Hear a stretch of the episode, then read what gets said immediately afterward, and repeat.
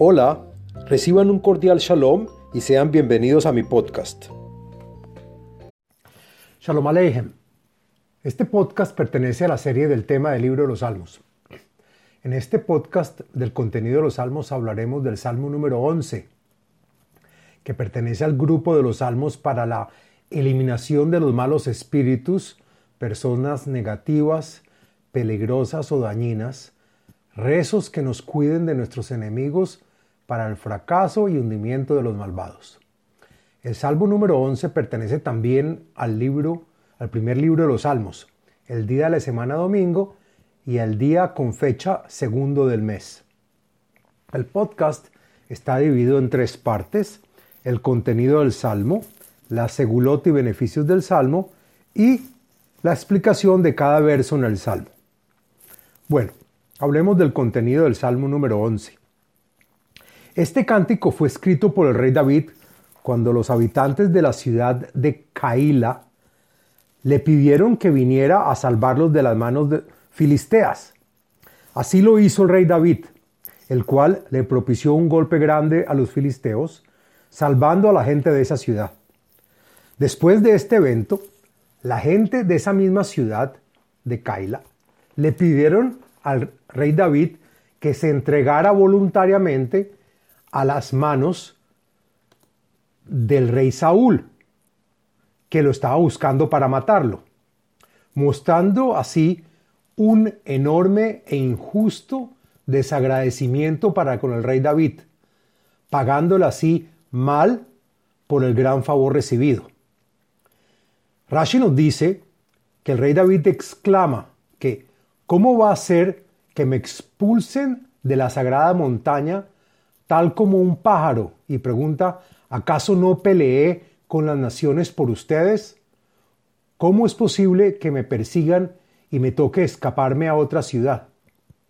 Asimismo, Rashi adiciona también que el rey David se refiere acá a la diáspora del pueblo de Israel, mencionando que las naciones están felices por haber sido recibidas, agregando que su intención del rey David era la de discutir con los malvados de su generación que negaban la creencia en Hashem, diciendo que hasta el más pequeño detalle está bajo la mano y cuidado de Hashem para cada individuo en forma particular y que a pesar de los éxitos de los malos y que le generan problemas a los, a los justos, sin que estos malhechores reciban el castigo por sus fechorías, comparándolos con las prohibiciones y sufrimientos de los justos.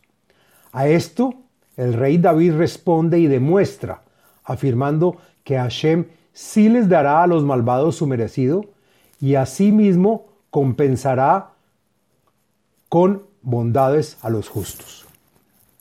Bueno, ahora hablemos de la segulot encontré las siguientes segulot o beneficios para los cuales se puede usar y están relacionadas a este salmo. Primero, para pedir la eliminación de nuestros enemigos. También para los que se sienten deprimidos o ahogados como en una tempestad, da paz y tranquilidad. También para permanecer firme en el camino del bien, confiando en la justicia para vencer el miedo y la persecución, y también para salvarse del poder de sus enemigos y persecutores. Ahora, hablemos de la explicación del texto del Salmo número 11.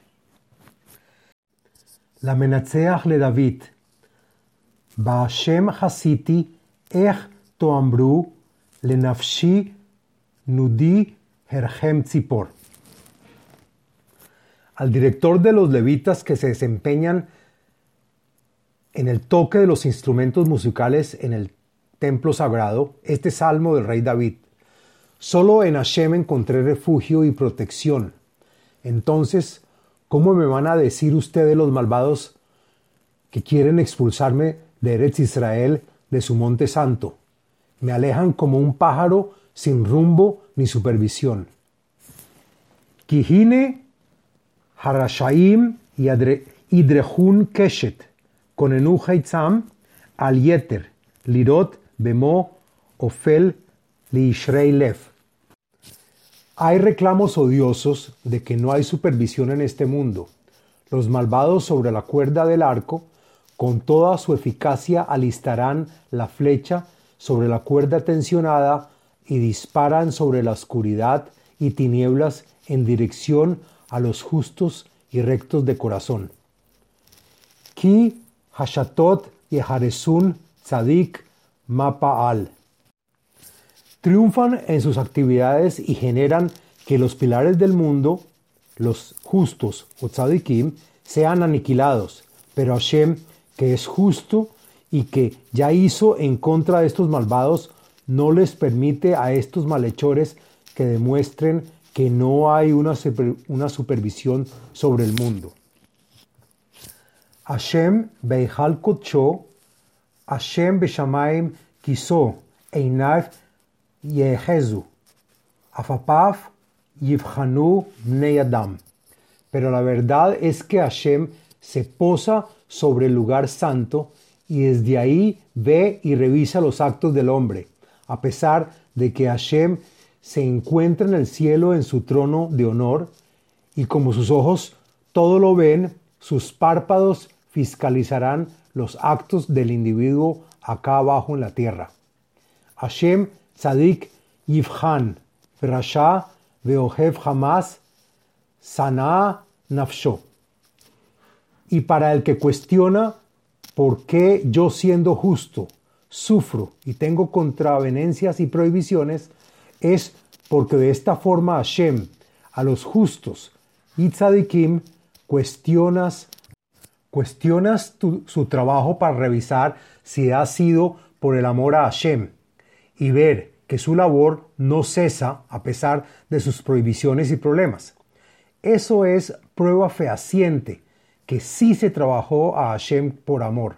Rashi compara a los justos que sufren con la forma de limpiar el lino, que pasan por un proceso de aplastamiento en el cual solo los justos verdaderos lo sobreviven. Pero a los malos, amigos del robo, Hashem los aborrece y los odia. Yamter al Rashaim Pahim, Esh Begofrit Veruah Zilafot Menat Kosam. Y por lo tanto, el castigo de los malvados no es de este mundo. Su merecido por las fechorías cometidas llega en un futuro en las brasas del infierno, fuego y azufre. Rabiehuda dice que cuando se habla de oler azufre, esto despierta el alma de la persona y le recuerda que en un futuro le llegará también su turno. Y la tormenta de arena les hará temblar el espíritu y será su parte y porción. En una traducción literaria se podría escribir como un vaso lleno de arena para beber será su parte. Kitzadik Hashem Tzedakot Ohev Yashar y Jesús Paneimo, porque Hashem es justo de verdad y porque de verdad el justo es Hashem. Por lo tanto, aquel que hace misericordias y tzedaká, aquel que Hashem ama y también aquel que su visión está puesta en Hashem con actos verdaderos, de coro y amor, ponen su cara tal como lo hace Hashem, sin pedir recompensa por lo hecho de hacer su voluntad, es decir, Israel, y achar él o directo al Creador. Fin del Salmo número 11. Les habló Abraham Eisenman, autor del libro El ADN espiritual, método de iluminación espiritual. Sitio web abrahameisenman.com